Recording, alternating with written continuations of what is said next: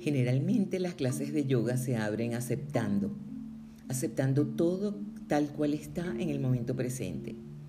Todo es el cuerpo, la mente, las emociones. Los seres humanos somos totalmente asimétricos.